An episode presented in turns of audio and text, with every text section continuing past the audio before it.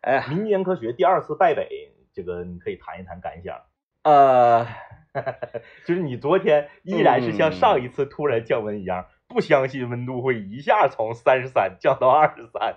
嗯，但是呢，这个这个还是多少有点出入，我也不是属于败的体无完肤。对啊，因为没没没一下降到二十三，因为它这个天气预报就调整了。对，你要说从三十三度嗯啊，最高温度咱讲啊，最高温度从三十三度降到二十啊二十八23度、嗯二十七八度，我觉得这个正常降温幅度是可以理解的。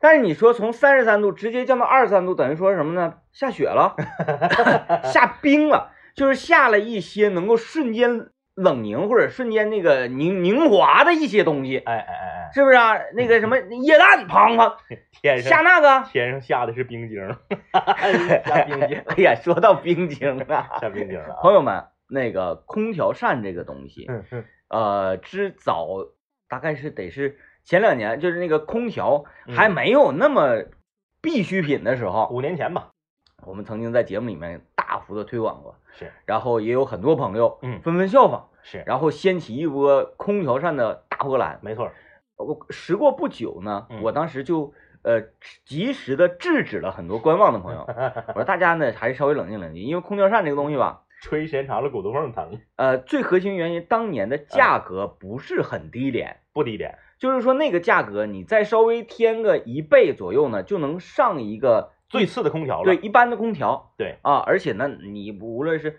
它所覆盖的面积啊，还是它嗯带来的这个感受啊，那指定比空调扇的强嗯啊。但是呢，如果说呃像我跟政委我们两个人这种特殊人群，嗯什么叫特殊人群呢？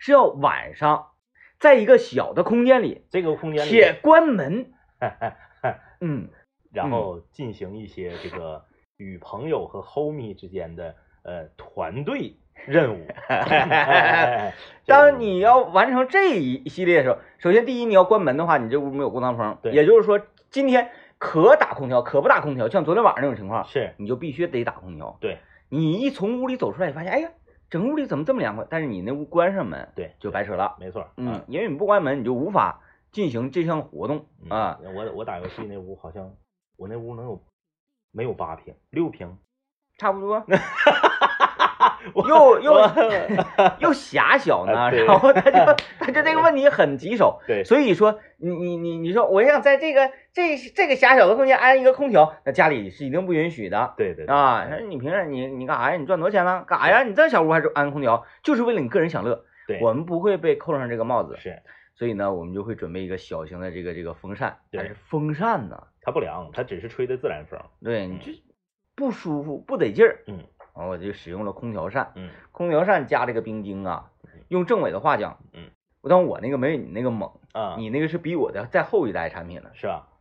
政委那个都都吐霜，不是，对天热天热，就是比如说今天三十三四度的那种嗯时候，它会吐霜。人家三十三四度吐霜还咋的？还咋那还咋的呀？还咋哇哇吐霜？是，呃，现在嗯时隔得有个五六五六七年了吧，嗯嗯嗯，我再一次向大家推荐空调扇，因为空调扇现在太便宜了。太便宜了。你别买那些特别大的品牌，你像我当年，我好像跟缺心眼儿似的，我我我花老，我花四四百九十九买一个格力的那个空调扇，当年就是有一些那个你没太听过的品牌，嗯，也得在三百到四百之间现在你像一些就是你比如说有一个这个，我家当年买电暖器买过他家这个品牌，叫这个奥哎叫艾艾美特啊，是个做电暖器的品牌，嗯，他也出空调扇了，一百六十九，嗯嗯嗯，嗯嗯嗯，那你让仿哥给咱看那个四十九那个，那这个有说法，就有说法，因为因为空调扇的技术呢，就是你现在都非常普及了，大家一寻思都能寻思明怎么回事儿。嗯。首先它不是物理那个旋转的那那种风，对啊，它是压缩嘛那种，嗯是吧？从民间科学角度，那就是压缩出来的风，嗯然后螺螺旋的，或者涡轮的，或者电磁啊，或者什么玩意哎，咱不管，按按说打出，咱也不是那个修那机器的。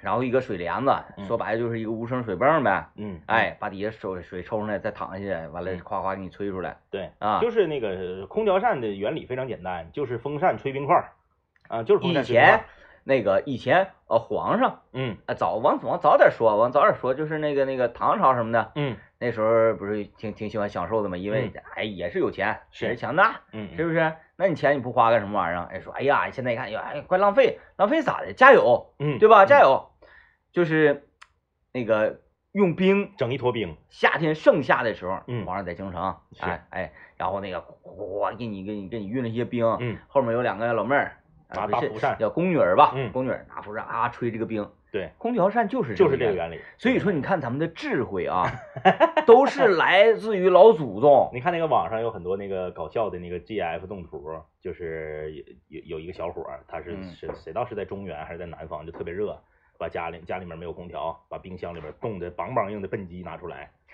挂在那个就是电风扇前面好使，吹，就一个道理，然后一个道理这边打游戏一个道理。只不过就是空调扇呢，它的这个这个利用率会更高一些，因为它变成水嘛，水是拔凉拔凉的。对啊，前提就谈到了这个冰晶。冰晶哎呀，这个冰晶真是一个好东西啊。高科技，嗯，它就是凝，我凝我分析就是凝点低吧。对，就是它它冻的也慢，它化的也慢，对，利用它冻和化这个过程非常长，它散往往出，因为就热传导嘛，热传导它往它往出这个呃这个这个释放凉气儿的时间就长，嗯你这个空调室工作的时间就会长一些。对，你直接往里面撇冰块儿，一是短，扔水里一会儿就化了；嗯二是你撇不起，对啊冰块儿贵呀。啊，你还得你得常冻，完了你还得往出磕了，整那对哩哩啦啦一地水，媳妇还得说你。那个，他就是仿哥说那个小型桌面上的这种空调扇，是，四十九块钱这种的，对我简直就太值得拥有了。因为空调扇这个东西，我跟政委用完了，你看他都摸膝盖，我膝盖现在贴膏用的。那个那个空调扇吹出来啊，嗯，你就觉得有无数一无数个冰钉在拿着这个扎枪啊，在刺你，啊扎扎扎扎扎，它特别特别的刺骨。我记得，我现在现在不行了啊，现在这个好像没有了。我记得当年就是我上学那个时候，夏天特别热嘛。昨天也在节目里面说了，说那个不不回家，为了在学校跟室寝室的室友们一起打游戏，嗯不回家，学校特别热。然后那时候热怎么办呢？然后你在这个学校的这个超市里买那个最大的大塑，就二点五升的那个，啊你拿到寝室喝，你才喝三分之一瓶，底下就全热了。啊，这个这个特别难受。然后那个时候呢，有某这个长春本土的著名的这个呃奶茶品牌，就是这个啊饮料品牌，就入驻了我们学校。那是嗯第一家，就是我们那个附近方圆就那第一家。就是你当初想干的对，当初我想干来着，我想干来着，我跟我妈借三万块钱，加盟费三万，让我妈一顿骂。那我要是那个时候我要干那个的话，现在我就不搁这儿了，嗯，那我指定就是那个那片的餐饮巨头。这都有正事儿。嗯呃，当年你看这这都都有过历史。那个大林，啊大林不叫那个也想干奶茶啊，对对对，你看你俩都一大号的，都想干奶茶因为。当时当时我那时候早啊，我那是二零零二零零三年，你那个时候是真行，嗯。你那个时候就就在那个小香港，对小香港对着师大的那个有后门有个小破铁门，用正对着。用当年李爽的话讲啊，就是一点儿都不为过，因为现在你听的好像有点危言耸听，早些年就在那个年头嗯，就是呃呃往该里的桂林路是。和这个师大净月这边的小香港，是，可以说是让人啊买东西是没有理智的。嗯李爽就说你放一坨那啥都能卖出去，就是 政委当时那三万块钱要给那个店长了，别说卖奶茶，你就是卖卖水哎哎哎，都可以。因为那个时候就是那个我就就在在桂林路看到了这个品牌之后，然后嗯假期在学校打游戏嘛，我就发现学校附近没有，然后我就跟我妈说借三万块钱要开一个，我妈给我骂了嘛。然后等我们干完一假期游戏再开学，那嘎就开了。嗯，对，就是哎呦妈，排大队老挣钱了。哎呀，阿姨太太太毁了。当初这三万块钱拿了，你还能说，哎呀，那个我拿冰箱给你来一个，我送你个冰箱，在手心朝上套出来我三千，完了里里外外这这那还有呢，没那事儿呢。了。但是那个时候，那个时候就是我们学校附近的那个那个奶茶店，他卖啥呢？他卖冰，啊卖冰块儿。就是知道你学生热。他那个最便宜的奶茶一桶是一一一杯是四块钱，当时，嗯，呃，因为这这这十多年前，哎，二十年前，哎呀，零三年嘛，麻辣烫才多少钱呢？麻辣烫才四块五吧那时候。一杯奶茶是四块，嗯我跟他说我啥也不要，我啥也不要，奶茶我也不要，珍珠我也不要，糖浆什么我都不要，我就要满满一下子冰，水你也别给我加，然后一块钱行不行？啊啊，那时候他那个没有那么大的连锁的规模，也可能也没有那么正规。他说那行啊，嗯我就买冰，我这一买冰不得了，我们一个楼层都买冰。这都知道啊。后来他家没等干到中午呢，冰就没了。中午还得来个小厢车来送冰来。哎，发现这个他们那个冰产业好，他们那个冰不是自己做，不是自己冻，对他是买的。对，都是买的。嗯，来小厢车还送冰来，我们大概买了一周吧，不卖了。嗯，哎呀，那老好了，我们买那个便宜那个大硕，我们学校附近的大硕，五块五，二点五升，呱往里整。哎对，哎往里倒，买冰一块钱一杯。嗯，因为他净搁这块夸夸给你耍冰了，你想一块钱一杯冰，他成本能有多少？成本五分钱、八分钱啊一杯冰，那他一杯冰我才挣一块钱，同样的劳动力，一杯奶茶我挣一杯奶茶那可挣的多了。三块九，卖冰不合适，嗯卖冰后来老板想明白这个事儿了吗？就不卖了吗。因为成本在哪儿呢？成本在那个杯子和封盖儿。对对，当然我们就不用它封盖了，我们就传了冰就走。后来不卖了啊，后来不卖了。这个借着这个借着这个话题啊，借着空调扇这个话题，我们也是来看看这个全省的天气情况啊。全全全都有雨啊，全都有雨。长春是雷阵雨，二十到二十七；吉林市是中雨，二十到二十六；四平是小雨，十九到二十九；辽源是小雨，二十一到三十；通化是小雨，十九到二十七；白山是小雨，十六到二十五；白城小雨，二十到二十八；松原小雨，二十到二十六；延吉小雨，十八到二十七；长白山自然保护区小雨，六度到十二度。呃呃，大林当时也做过这样的事儿啊，就是说想让家里呢，哎，管家里借点钱。但大林那个奶茶店加盟费要二十万，嗯嗯嗯，嗯那不是那个年代不一样对，样，咱也过了二十年，年代不一样，过了二十年啊。完了，或者是呢，让他的妈妈嗯嗯嗯。啊来帮他看看一看柜台，那他的妈妈当然是不会同意的。我 借他钱，借他钱还得给他看的，就是我可以帮你看孩子，是这个老我是愿意的。是，你让我帮你看柜台，那是不绝对不好使哎，啊！这这就给阻止了。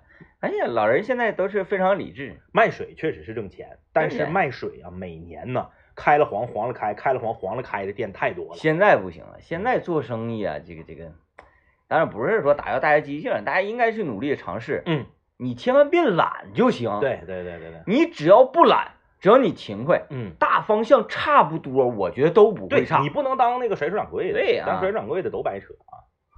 来来来来啊，嗯我们的这个猴儿，哎呀，这个我看一眼啊，这个不是咱的，啊，这个好物不是咱的。我们的好物啊，就是我们的好物和那个畅想晚高峰推荐的好物不一样的呀。我们的你看现在我们两个节目在一个这个听友群里面，哎，我们给大家推荐的是不同的好物，嗯，他们推荐的好物是啥呢？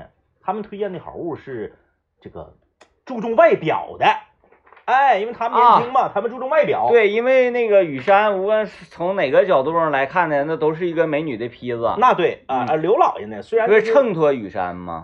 刘老爷虽然外形那啥啊，但是刘老爷也是一个非常讲究、非常精致的人。但这但是刘老爷推荐这个产品啊，我们嗯可以简单的说一下，可以可以说一下，替就是我们替晚高峰节目就是打个 pass。就是刘老爷推荐这个东西呢，啊是呃皮实呃呃海蓝之谜啊，对，海蓝之谜这个东西，它叫精粹水，我俩说这个就说不太懂了啊。对对对，但是呢，刘老爷为什么说他推荐这个东西非常非常那个管用呢？嗯就是因为它可改善的空间嗯，非常的庞大。没错，然后再一个呢，刘老爷我们可以追溯他年轻时候的样貌，嗯那是就是不行了，不行了，帅的已经是不行不行的了。嗯，刘老爷是否还可以重新焕发出他年轻时的光彩的？那么就看我们给大家带来的这个海蓝之谜啊，呃，翠水中样装了哎啊。大家如果是关注的话啊，呃听畅想晚高峰，因为价格也不高，一百九十九块钱，你可以拿到什么呢？一个买一瓶赠一瓶啊，这个六十多毫升啊，六十多毫升，呃，你也可以拨打这个订购电话啊，拨打这个订货电话就可以了。哎，哎，我们呢就是岁数到了嘛，我俩这眼瞅就四十了，我们就得从内里啊，从这个体内来给大家进行一些调理了啊，那就是我们最近一直在给大家推荐的这个好物，那就是益生菌。随着这个肠道健康啊，成为这个现代人普遍的一个问题，嗯，那么合理的补充膳食纤维以及益生菌的这个补充，就成为了大家现在比较认可的一种选择。那市面上的这个益生菌呢，也是这个五花八门，层出不穷。那这个夏天呢，我们也是为大家筛选并推荐各大明星啊，这个都在坚持复购的，哎，呃，这个康度益生菌。那么四款明星菌株加上十六种谷物膳食纤维，一百亿的活菌数啊！昨天我们还跟大家强调了，叫做抛开剂量谈疗效，全是耍流氓啊！呃，有这个益生菌和活性菌的食物，是不是光光是这个呢？不是啊！昨天我们也说了，酸奶也有，嗯，但你喝多些啊？你一天得吨一公斤啊，吨吨那个最大那个带把手那个桶，你全给它吨了，你可能能赶上这个。哎，所以说这个剂量和疗效是挂钩的啊，一种选择，多种补充，符合欧盟的食品安全标准，更好的耐受肠胃环境，直达肠胃。那夏日家人团聚，开怀畅饮，晚上砸地摊儿，夸夸吃夜宵，你就无需再担忧肠胃的负担了。每天一包啊，一身都是非常的轻松，保护肠胃健康，康度益生菌，这就是职责的所在。订购电话我们来说一下啊，四零零六九九二七九九，四零零六九九二七九九，货到付款。那在我们的微信公众平台幺零三八魔力工厂啊。回复益生菌三个字，回复益生菌三个字，那你就可以以三百九十八元得到四盒啊，原价呢是一百九十九一盒啊，现在是三百九十八元，相当于买两盒送两盒，同时前一百名前一百名购物的朋友都可以获得三支康度益生菌的。益生菌牙膏啊，这个也是非常管用的。反正我现在就使这个呢啊，嗯，因为我家有六个牙膏啊，我买过两回。这个我们来看一下后台我们的工作人员给我们传过来的一些呃消费者和这个听众朋友的反馈啊。琪琪琪琪说了，我只能说人到中年不得已，饭局酒局上不起，最近应酬什么的比较多啊，经常呢暴饮暴食还喝酒，肠胃呢现在不太好。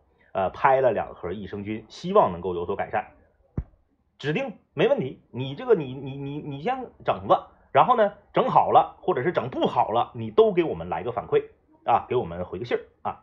这个，呃，狼爱上羊啊，说我是开长途车的，早几年呢也是这个肠胃弄得不太好。对，有有很多开大车的朋友，开这个长途车的朋友吧，他咋的呢？他为了那个。其实这种行为不太好，他他他他对身体的影响非常大。就是他经常是在车上就把饭解决了之后，他就接着开，啊，就是一天可能好十呃将近十个来小时都不下车。对，有开出租的，开那个快车什么的，就对你除了这个下去上趟厕所之外，就是就一天就一直在车上，一直消化普遍不好，就是这个司呃司机师傅消化普遍不好，对这个肠胃的影响真的是非常大，非常大。那么这个也是提醒大家不要这个。只是挣钱确实得挣，但是呢，咱们对自己的身体也一定要爱惜。呃，所以说呢，这个你看这个狼爱上说媳妇儿给他买的益生菌啊，他感觉还是挺得劲儿的啊，挺得劲儿。你不能光得劲儿，你这个习惯也得改啊。咱讲话了，益生菌这玩意儿呢，也不是药，所以说你天天就是一天搁车上待十个小时，你就这么硬整，谁搁谁谁也受不了啊。嗯。然后这个拼搏幸福啊，拼搏幸福说早安白城啊，这是一位白城的朋友。啊，他说这个我来打卡了啊，益生菌我昨天下单了，多久能到？你今天应该就能收着了。嗯啊，最晚也明天上午啊，最晚明天上午。蒲公英说了啊，家里爱人呢这些年早起不爱吃早饭，早出晚归的肠胃呢也不太好，冷的热的吃点就受不了。益生菌呢，我这回给他备上啊，看看呢能不能有所改善。没有问题，还是跟第一个说的一样啊，呃，不管是感觉好还是不好，都第一时间给我们一个反馈啊，这个。消费者对我们的这个反馈也是非常重要的。嗯，电话再说最后一遍：四零零六九九二七九九，四零零六九九二七九九。你也可以发送“益生菌”三个字到幺零三八魔力工厂啊，点击链接之后一定要注册商城的会员，这样还能再减五块钱。发送“益生菌”三个字到幺零三八魔力工厂就可以了啊啊！来，最近早市推荐啊，这个近一段时间那是哪儿的桃子忘了，大批量的到了啊。嗯，早市现在桃子，我说的那个那个桃，油桃吧，不说毛桃，毛桃最近不怎么吃，因为还得洗，麻烦一些。嗯嗯。现在普遍吃油桃。我说不是大的那个，嗯，大那个怎么的呢？贵。嗯。我说的是小一点那个，哎，现在已经达到十块钱三斤了。哎呦我的天呐！嘎嘎甜呐！哎呦我天，嘎嘎甜！昨天晚上，昨天那个晚上到家嘛，呃，孩子放学搁外面咔一玩，玩汗不流水的。嗯，我这桃老好吃啊！本来那孩子吃水果费劲，这家伙，我俩就撅在厨房那个手盆里，是，撅那块儿吃了能有将近十分钟，它是那啥，它是那个那个嘎嘣脆的还是软乎的软乎的。我不吃脆桃，啊？你不爱吃脆桃嗯，啊？就是硬桃，我爱吃脆桃。那那不适合你，那不适合你爱吃杏吗？啊杏我不会主动吃嗯嗯嗯我觉得没没啥感觉，但是李子我可以，吃桃行，吃桃行，嗯，因为这个桃养人，杏伤人，李子树下埋死人嘛。嗯，耶哈，哦，哎，那李子树下埋这个树，这个这个是就我不不太懂，我不知道，这就是纯为了押韵，不是，就是我们老家那边的一个流行，就是就是说，他为什么说桃养人、杏杀人、李子树下埋死人？他是他他不是说真埋死人了，他这个意思是告诉你，桃多吃对身体好，啊，杏多吃对身体不好，李子吃多李子吃多了最不好，嗯是是是这么个逻辑，但是没有任何科学依据啊。啊，嗯嗯嗯，因为小的时候我我回我回那个抚顺老家，然后在我那个二姨姥家那个他家的那个小园里面，他种那个那个李子，在吉林，我我是很少能见着。嗯，它是咋的呢？它雀青的，溜圆儿雀青的是，那种山里野李子，不是野李子没有那么大，嗯，野李子山里子没个吃，我跟你说老涩了。它那个就是那个挺老大，然后呢雀青的，它即使是熟了它也没有那么红，然后上面像带一层霜似的，雀青的时候就甜，嗯，里面瓤焦黄，然后呢它既不是脆的也不是软的，它是那种就是有的李子是那种。能掰干核哎的，掰掰开干核的，他那个不是，他那你一啃啃的乱七八糟的，就那啊个核上面那个肉都乱七八糟的，湿核的，那种口味的大李子，然后我就特别爱特别爱吃，因为李子这个东西你不能光甜，你必须得有那个李子味儿。嗯，哎，我就搁树上揪，赶揪赶吃，赶揪赶吃，然后最主要有的吧，你有人说不干核，你掰不开那个，要它里有虫子你不知道啊，，对对对，那个就挺可怕的大人就说说你不能李子不能多吃，李啊子吃。多对身体不好啊。刚才政委说到这个桃和李子还有杏啊，嗯我想起那么一个老话，嗯，宁吃仙桃一口，不吃烂杏一筐，对，有这么个话。对，这你看这话这玩意儿啊，嗯你就看它用在什么领域。嗯嗯，它如果是用在这个现在职场领域，是，这不就是好高骛远吗？这句话极其不适合应届毕业生啊！嗯啊，你说，哎呀，我找工作啊，我就要去那个 世界五百强呃，就要去大厂，啊！问问哪个学校？我的学校叫什么名？哎，记不太住，就是都都，那你你你这不就是好高骛远吗？但是我我我我说句实话啊，这个杏确实容易窜稀，啊，就是你吃杏杏这个东西，而且吃多了它自然，而且杏特别不好保存。杏这个东西，大家都说这个就是说你这个东西从从新鲜到陈到坏到烂，它有个过程吧？嗯杏这个过程特别快，嗯，而且它感觉就是中间经历了一个临界点之后，嘎一下就不行了。哦桃是这样的，先是绑硬，然后软乎了，然后绷皮儿了，然后稀咕当了，然后有一个点黑了，然后烂了。就是你从外观上能看到，，你能看出来。杏不是，杏是前一秒你一捏还梆硬呢。嗯呃，去年我妈妈一个好朋友是在这个西北的哪儿来着，给邮来了两箱当地的著名的杏，啊，啊是宁夏不是哪儿，嗯就是当地那个杏特别有名，特产，叫啥名儿我我我忘了啊。就是如果咱们有那个宁夏还是哪儿的西北的朋友，就是西北有一个特产的杏儿我记得就是咱小时候吃那个甘草杏啊，还有杏肉啊，产地都是甘肃的嘛。啊，对对对，就那边，然后就是邮过来之后那个特别有名啊，我叫啥名儿我没记住，然后给邮来两箱，人家特意说了，就是这两箱里面有一箱是几乎是九九分熟的，嗯，就你到手就能吃，另一箱可以可以可以给你买七分熟的，因为那玩意儿杏坏的快。嗯两个小箱，一箱可能能有三斤呢，邮来了。熟的那个你就吃吧，哎，一吃是挺好吃，它有股清香味儿，然后它还不是那种齁甜，嗯哎，然后这个真是不错。然后另一箱的雀青，你一看就雀青吧，你捏都捏不动。你说那怎么的呢？那咱咱也学过，把这个生东西啊和苹果和香蕉啥的放一起困，它就熟的快。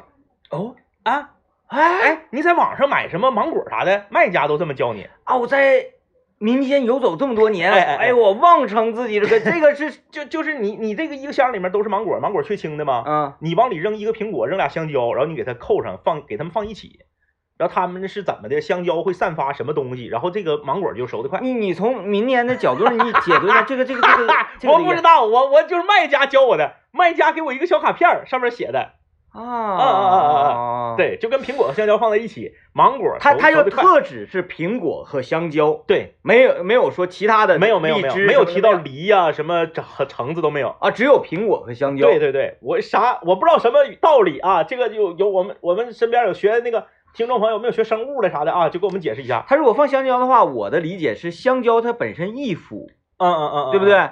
它很容易好像是有个什么酶呀、还是有个什么东西？然后跟苹果它俩一作用，啊，对，反正就是让你跟苹果香蕉放一块儿，然后那个因为买的那个叫什么呃广西大青芒，就那个贼老大那个嗯血青那个芒果，对它。生啊，它嗯特别生，然后它这么教你，那如果说我想催熟苹果的话，苹果还没有听说催熟。不用，因为苹果那玩意儿它它九分熟了它也不烂，对对对，它搁树上可以待的时我想还什么那个香蕉其实也不用催，不用催熟吧？催，香蕉不用，我想还什么需要催熟呢？嗯，菠萝蜜啥的啊啊，拿来都刚老生的，好像好像都是南方的水果，嗯，对。嗯然后那个就是就那个杏儿，你前一秒钟你摸着它，你感觉它还梆硬呢，第二天烂半烂半香。哦，这个东西就是说它我就不懂了啊，就是从跟它跟桃的这个，你看它和桃和李子都是掰开中间有个核啊，都是这个 对，从性状来讲，它们是一样的。对呀、都是这个开春的时候开花，那花特别好看嗯，啊，密密麻麻的。你看那个小区院里头，杏树、桃树的，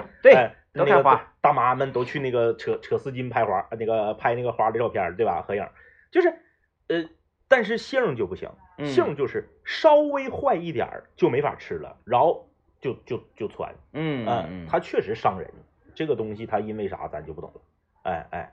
嗯而而而桃儿就一直以来都把桃儿，你尤其在中国的传统文化里面，一直都把桃儿奉为一个好水果。对，哎，对对对仙桃啊，寿桃啊，嗯，孙悟空在蟠桃园呢，哪家造的？哎，可是我，你看我我我我也这个出国旅游过啊，出国这个溜达，不知道为什么，嗯不知道为什么，国外没有桃儿，啊，我没见过。啊，我没见过，就是我不知道是啥意思，就是那个那个是咋的外，就是怎怎我我指的就是那个所谓的这个西西西方嗯，西方啊，人人说你谁知道国外没有桃儿，我去那儿有桃儿，这这我你讲话世界上二百多个国家，我不可能都去过，嗯我拢共就就去过两回，我就我去的国家都没有桃儿，嗯。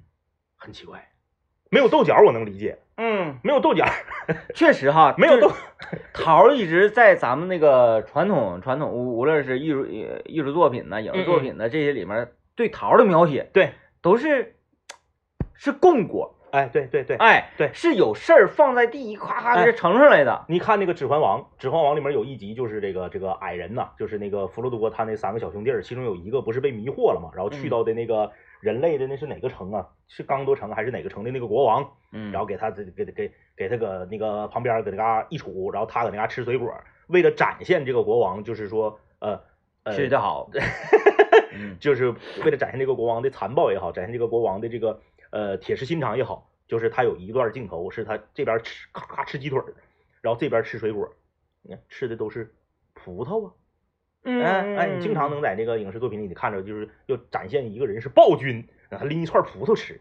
啊，然后就那个吃的呢非常野蛮。哎，，对，然后那个顺顺顺下巴子糖水儿那种，啊嗯。你看你看咱那个呃猴爷，嗯嗯嗯，哎，你看咱猴爷，对，就在你盘头，就给你一个啃一口，哎哎哎，就是糟践你，哎对，哎，反正这个东西，这个 这个咱们不了解，因为有些东西它确实很神奇。嗯你就像是你在国外，你不去华人超市，你永远见不到豆角，嗯哎，你就会 你会觉得这个这个这这这个世界上是没有豆角吗？嗯啊，桃儿你也见不着，很很很神奇。哎呀，今年那个前两天端午的时候，嗯我去了一趟老乡家嘛，嗯，老乡用这个大铁锅，纯那个农村大铁锅，是，呃，整了一锅豆角，嗯嗯完了嗯，那老香了。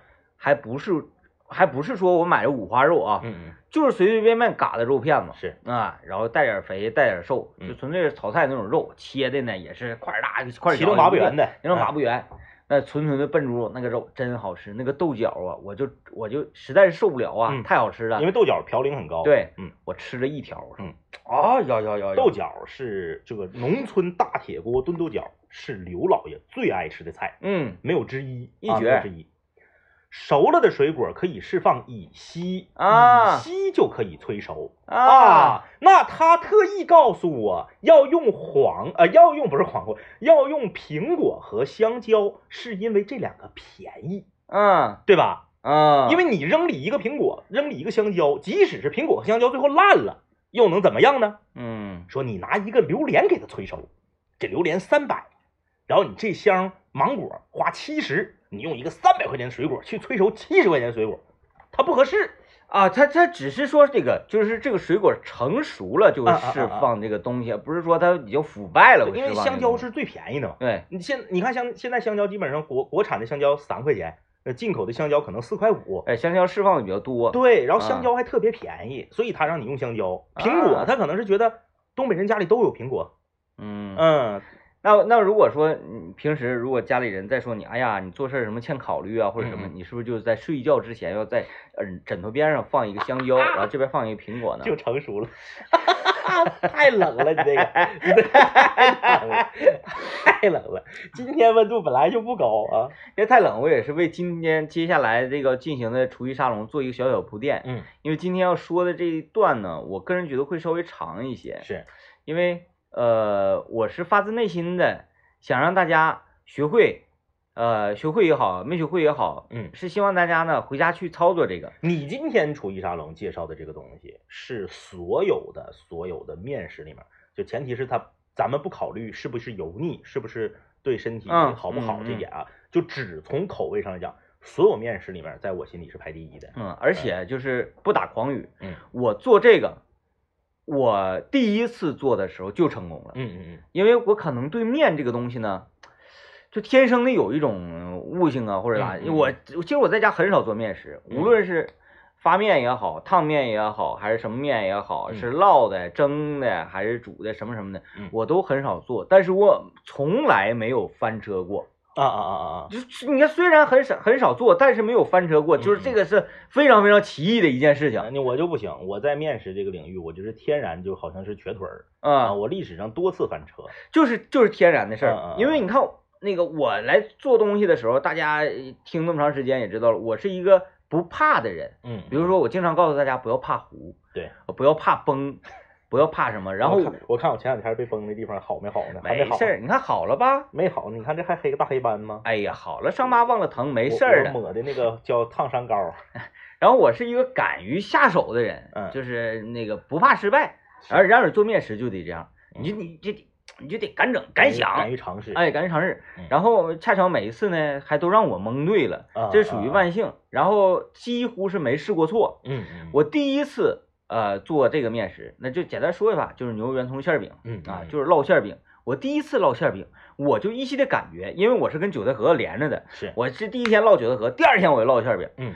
我就分析啊，嗯嗯嗯虽然都是烙的东西，但我就从我还没没没怎么看那个网上教程什么嗯，嗯我就从原始的这个厨房意识里面觉醒出来一个，他俩绝对不一样，啊啊啊，他俩这个面绝对是应该不一样。嗯嗯我就按照这个我所认为的去弄了这个面，弄成不一样的面，是然后去包去整，哎，咔一下成了，嗯，口味非常之好，嗯，绝对够出摊儿，够，你你你你发那个照片我看了，够出摊了。绝对是够出摊儿，只不过是可能我的手法稍微慢一些，因为啥呢？哎因为这个面食这个东西，在我这儿来看啊，就是咱们不说你在市场上吃到的这个面食，市场吃到的面食呢，它这个为了控制成本，它的很多馅儿料呢，它用的这个东西的材这个食材不是特别好。嗯，而地雷天明你自己家做，首先你的牛肉肯定是好牛肉，好牛肉对不对？好牛肉而且你不可能说十分之九是这个圆葱，十分之一是牛肉，嗯，你指定是这个一比一肉的比例比比例很高嗯啊。而且地雷天明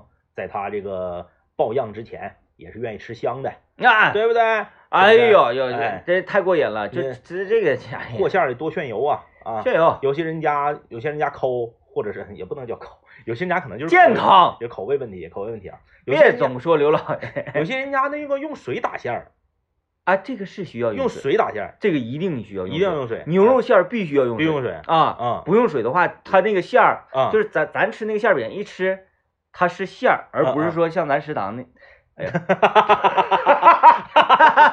哎我我们食堂做那个外卖馅儿饼啊，它是怎么呢？它是为了说，呃，让你员工吃到更过瘾的东西。你你你的意思是要放水，嗯，我的意思是他舍不得放油，啊以水为主。啊，那那哎不行，对那不行。对对对对，那就就哎不香。你看，就是有的人家那个馅儿做完之后，你就是咱咱拿咱拿包子来说啊，有的人家那馅儿就抱团儿，有的人家的馅儿就散。对对对，你馅儿散，就说明你油放的少，嗯，你就不香。像那个昨天我们说的韭菜盒子，嗯盒子这个东西烙的时候油一定要少，嗯，油多了真不好吃，因为它就把韭菜本来带来的那种清香感全给拿没了。对你分你吃啥。对，哎，烙韭菜盒子，它是这种那个那个呃，是属于有点像干烙那种烂烙熟的似的，就少刷点油，差不多就行，糊糊嘎嘎的，完了稍微带点油边就行了。我特别不爱吃那种，但是也有那种类型的啊！就是那个油放的要多一些，浸油了啊，沁油的那种。你说那是煎饼盒子，是就是那个长方形的那个。对长方形！也有吧，嗯但是馅儿饼这个东西啊，嗯，大油，大有。你要大油，我们我们先进广告啊，广告回来之后给大家展示就是全套的这个呃牛肉圆葱馅饼的做法啊。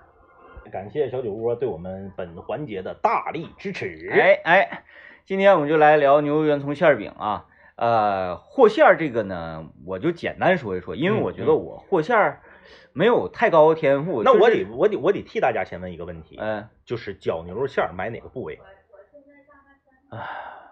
随意，随意，啊因为我对这个没有研究。买便宜的呗。就是我认为牛肉啊，嗯嗯你但凡不是做什么呃酱牛肉啊，或者是炒牛肉啊这种贵菜的话，嗯嗯嗯那么都要廉价化处理。嗯嗯嗯，就是我啥意思呢？就是这个一盘酱牛肉嗯嗯跟一盘馅饼，是哪个贵，嗯一目了然。一目了然。那我们呢，在贵的这个菜上就要多投入一些，嗯嗯考虑一下它的肉质、肉的部位啊。就酱牛肉，我特别考虑部位的，嗯嗯而 牛肉馅儿呢，我寻思反正是馅儿嘛，这个我倒没有研究过，我没有研究过。反正我就是提示，友情提示大家一下，就是一定要买肉现绞馅儿啊，一定要啊现绞馅儿，对对不要买现成的牛肉馅儿。对，那你就不知道它那是啥了。，对对你你现买的肉块，你知道你从哪儿嘎的呀？对，嗯我个人觉得啊，呃，三叉啊，嗯嗯上脑啊，嗯这种有肥有瘦或者是全是都可以，都可以都可以，无无太所谓，无太所谓啊。嗯，然后我牛肉和圆葱的比例呢是嗯一比一一比一啊，嗯我是一比一，我是喜欢吃就是能感受到很多洋葱的那那种感觉的。我跟你说，咵全是肉，它就它就怎么说呢？失去了馅儿饼那个绵软劲儿，嗯，有点儿太拿人了。全是肉的话，那个在那个西餐里面有这么个菜，叫做啥呢？叫做，哎，叫汉堡肉啊啊啊啊啊！对，，就是就是你不夹面包，单独给你煎一个汉堡中间的那个肉饼。完那个肉饼一吃啊，一嚼像锯末似的那种感觉啊，哎，有点夸张，就那个意思吧。呃，和馅儿呢，其他的这个这个我没有办法指导大家，因为嗯和馅儿这个东西每家都有每家的一个，风格。每家味儿都不一样。我只是说我可能在其他人家里不常加的一个东西我会加，或者老人们和馅儿不加这个东西我加，啥？就是花椒、姜、葱泡的水。啊啊啊啊！哎我往馅儿里加水是加的这个水，是。然后馅儿打到一个什么程度呢？啊，就是因为馅儿的干稀，嗯嗯，到最后是用水调的嘛。是。啊，你前面也油啊什么玩意儿都放得了，嗯各种料放得了，最后调的干稀是用水调的。嗯，一定要一点儿点儿放水，它不像和面，嗯。和面说面多放水，水多放面，嗯，这你水多了你没馅儿我可对里放，肉没了。对，你要一点一点来，一点一点来，夸夸搅搅搅，就是这个馅儿这玩意儿，你越搅和它，越打它，它韧性越高。对，越打韧性越高。为什么食神里讲那个撒尿牛丸必须得火鸡解壳它呢？是就是你一到这这个时候特别累挺。对，有的时候这个寻思，哎，我懒了，差不多这么地了，嗯，那就差挺多。我跟你说，嗯，咔咔搅，萝卜打时间长了就是牛肉味儿。嗯还真是。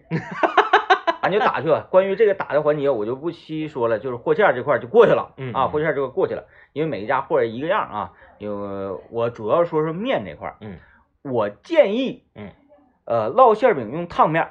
啊啊啊！啥叫烫面呢？用开水和面。那烙烙烙馅儿饼，我个人认为烙馅儿饼一定要是烫面儿的。嗯嗯，那个发面儿的馅儿饼不好吃。哎对对对发面儿馅儿饼不好吃。发面馅饼那 今天太喧腾了。嗯烫面儿这个时候呢，呃，在放水之前，先来它一勺盐，嗯，咵往那个面里一放是啊。具体是什么作用呢？那百度上都有啊一勺盐往里一放，然后就开始拿水哒哒哒哒哒哒哒我是没放鸡蛋的，嗯啊，然后就就你你就和去吧，嗯。这个过程十分的熬人，嗯。就怎么讲呢？因为你和馅儿饼的这个面嗯，和其他面是不一样的，嗯。它特别稀，对，特别稀，特别粘手。一就是往下淌那种。对，这个你这个手，哎，这这这这这这躺稍微夸张点儿吧，啊夸张，就是那个面呢，嗯。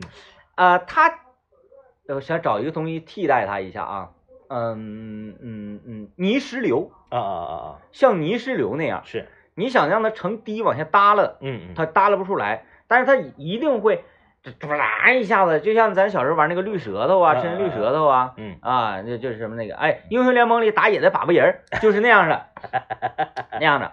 然后你你你全部给它和和和和和面，这个过程也挺煎熬的啊，你就一直呱呱呱呱呱不停和，就是你揣过揣过揣过，手上沾老多面，揣过揣过揣过，都给它和均匀了之后嗯，保鲜膜一扣，放这块静置半小时啊，静止版啊。我通常是静置半小时，这功夫劲儿呢和和和和馅儿和馅儿啊。啊，然后方法，这边也整完了之后，把案板子放上，嗯案板子上一点不面不放，嗯哭哭刷油是，啊。接接下来你的双手就是油的过程，嗯。然后你的那个馅儿啥的全部都是油的过程，就开始埋汰活了。嗯嗯，这个时候你千万别，哎呀，我干净点儿，我戴个手套，别戴手套，嗯嗯。一定要找到你的肌肤与面，你掌握那个力道、那个感觉，才会嗯。更好的进步。是，因为我第一次烙馅饼，头几张的那个形状不太好看，嗯嗯。然后那个薄厚啊，面的那个平均程度不太好。嗯嗯那么我用手，你能肌肤你感受到啊、说啊、上回这回事，这回事，你能品出来经验来。你戴这个手套，嗯，差不少劲呢，差不少劲差。不少劲。你看那个外面那个卖馅儿饼的档口没有戴手套的，嗯，没有戴他有戴手套，因为是那个管理嘛，说那你那嗯必须得，但是不戴手套整出来，他他他他这个感觉对劲儿、嗯嗯啊，嗯感觉对劲儿。